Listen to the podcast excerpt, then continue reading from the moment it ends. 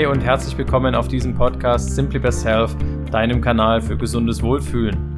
Heute geht es einmal um das Thema intermittierendes Fasten, eine zurzeit sehr populäre Art und Weise, sich zu ernähren bzw. auf Ernährung zu verzichten. Beim intermittierenden Fasten geht es darum, dass wir eine bestimmte Zeit auf Ernährung verzichten, sodass unser Körper die Chance hat, in einen anderen Energiemodus umzuschalten bzw. Stoffwechselmodus. Und wir wollen uns einmal heute damit beschäftigen, was es damit auf sich hat, welche Formen es gibt, welche Vorteile es hat und wann wir es vielleicht besser nicht machen sollten. Wie immer wünsche ich dir ganz viel Spaß bei dieser Folge.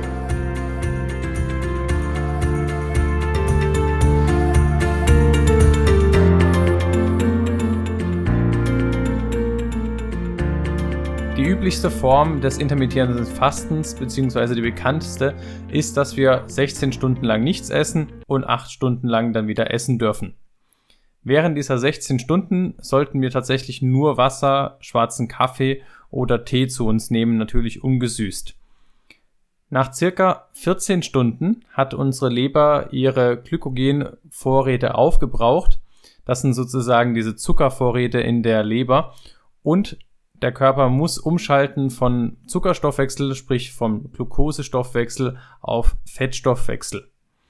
Dabei werden dann sogenannte Ketone produziert, Ketone ist ein anderer Energieträger anstatt Zucker und dieser wird üblicherweise aus Fetten hergestellt. Das heißt, unsere Fettverbrennung läuft dann in diesen zwei Stunden besonders gut. Es gibt natürlich auch extremere Varianten, wo man 20 Stunden lang nichts isst und 4 Stunden lang isst. Eine andere Variante ist das Alternate Day Fasting, ähm, auch 5 zu 2 genannt.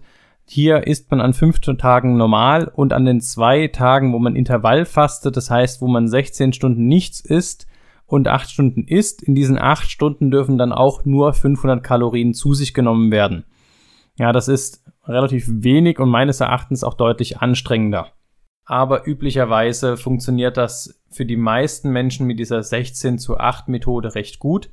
Ich habe das selber auch für mich ausprobiert. Das heißt, ich habe eine Zeit lang versucht, zum Beispiel mein Abendessen auszulassen, ähm, so dass ich ja mittags um 13, 14 Uhr zum Beispiel gegessen habe und dann erst wieder am nächsten Tag gefrühstückt habe.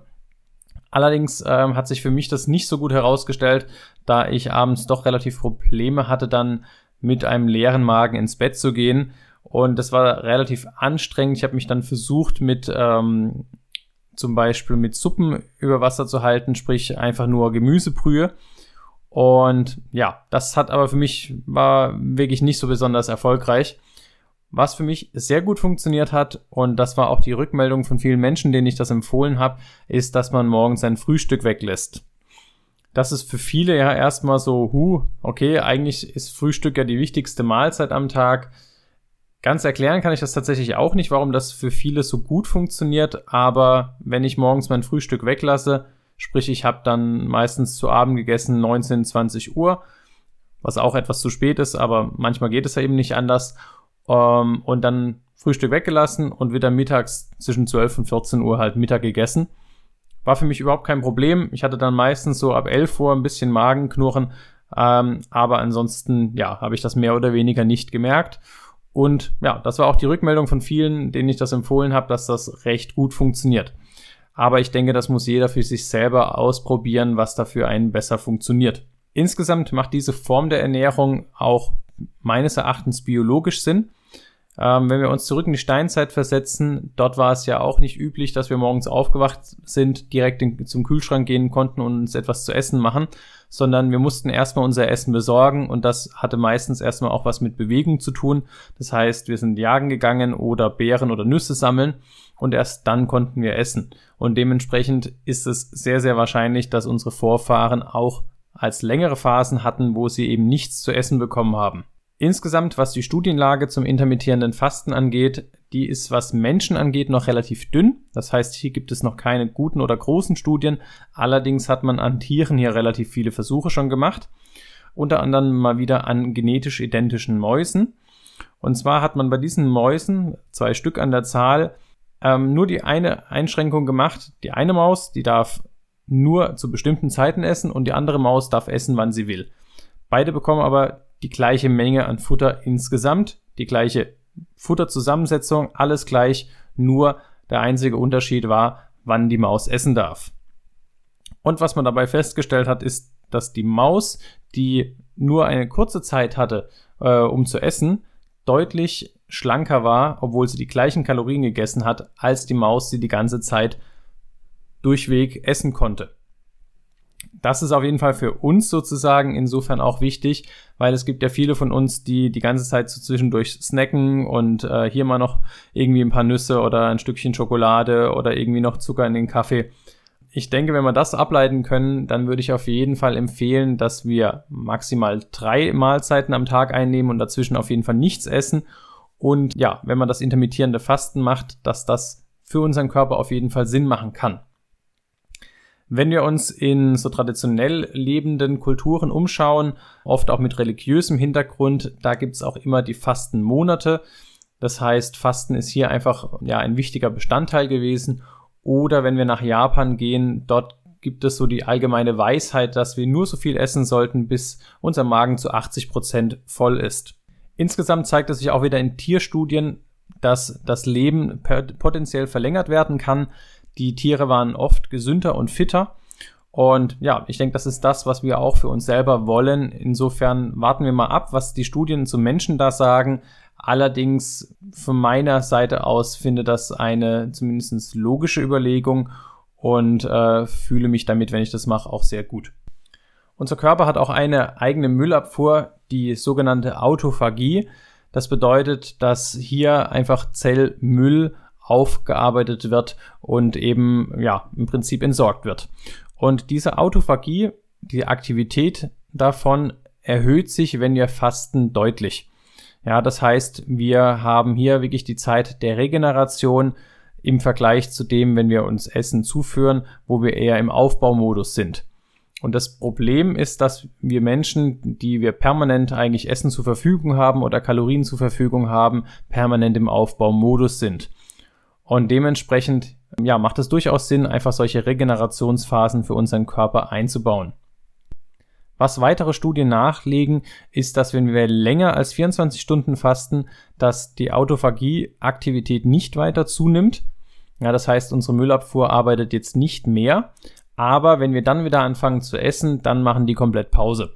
Ja, und dementsprechend ist dies auch von dem Aspekt her das intermittierende Fasten interessant, da die Autophagie angeregt wird, aber nachdem wir essen, ja, nicht komplett pausiert. Ganz wichtig, ähm, wenn man sich jetzt entscheidet zu fasten oder generell bei jeder Diät, ist es wichtig, dass wir ausreichend Proteine zu uns führen, da unser Körper sonst nicht nur auf unsere Fettreserven zurückgreift, sondern auf unsere Proteinreserven und die sitzen nun mal in unserem Muskel. Und wenn der Muskel angegriffen wird, beziehungsweise wir nach so einer Diät dann mit weniger Muskelmasse rausgeht, gehen, dann ist es so, dass wir auch einen geringeren Grundumsatz haben. Bedeutet, der, das, was wir verbrennen, wenn wir in Ruhe sind, ist einfach niedriger. Und ich habe oft Menschen gehabt, die mir gesagt haben, ich esse das genau das gleiche wie davor, aber ich nehme jetzt schneller zu. Und das liegt unter anderem daran, dass einfach der Verbrennungsmotor kleiner geworden ist, aber das Benzin beziehungsweise das, was zu verbrennen gilt, wird ist immer noch das gleiche. Und dementsprechend hier ganz wichtig auf ausreichende Proteinzufuhr achten während so einer Diät.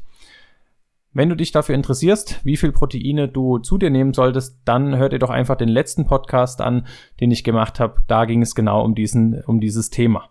Noch zu dem Thema, wann du lieber nicht fasten solltest. Das ist dann, wenn du merkst, dass du am Krankwerden bist. Also wenn eine Erkältung kommt, wenn du hier fastest, hat es sich gezeigt, dass man tendenziell eher krank wird.